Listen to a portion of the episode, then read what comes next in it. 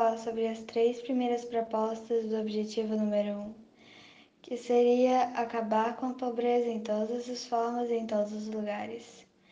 Bom, a primeira proposta diz que, até 2030, erradicar a pobreza extrema para todas as pessoas em todos os lugares atualmente, medida como pessoas vivendo com menos de 1,90 dólares por dia. Então, atualmente, 1,90 dólares equivalem a exatamente R$ 10,66 brasileiros. Sabendo que o salário mínimo brasileiro atual é de 1.045 reais, é extremamente perceptível a diferença entre com que essas pessoas vivem e com que elas deveriam viver. Por isso, a dedicação da ONU é em relação a esse assunto. A segunda proposta é, até 2030, reduzir pelo menos a metade da proporção de homens e mulheres e crianças de todas as idades que vivem na pobreza em todas suas dimensões, de acordo com as definições nacionais. Basicamente, esse segundo fala sobre o alcance da igualdade financeira entre todas as pessoas, independentemente de quem seja.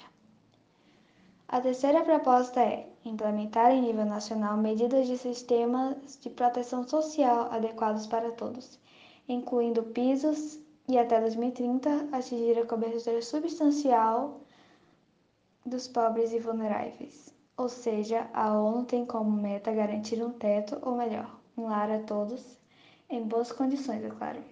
Assim, fazendo com que todos se sintam seguros e confortáveis.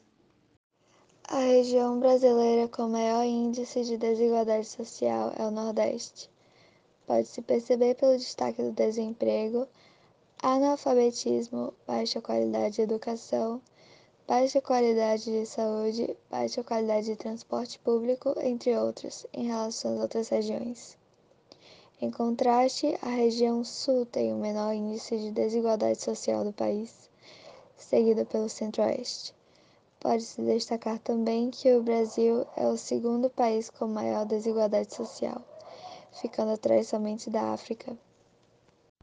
É, eu acho que garantir todas as mulheres, particularmente pobres e vulneráveis, ter direitos iguais a recursos econômicos, eu acho que isso é totalmente necessário, porque às vezes tem uma pessoa ali que tem dinheiro, mas está precisando de um trabalho, porque senão não vai dar certo para pagar uma conta, para sustentar a família. Ou gente que quase não tem e está tentando, mas o trabalho não está favorecendo muito. Então acho totalmente necessário a gente poder fazer isso pelos outros.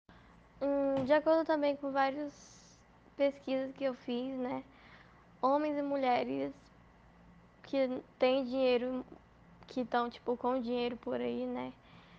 O dinheiro no bolso, estão tentando fazer algo pela família, porque tem gente que não trabalha, mas tem dinheiro de tipo dinheiro passado de outros trabalhos antes da pandemia.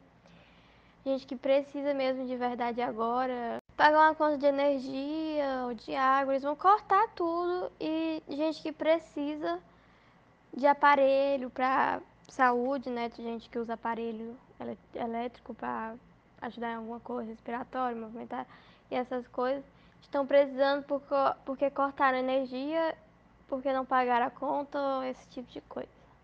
Oi, bom dia, eu sou a Ravena e eu vou falar sobre as duas últimas propostas.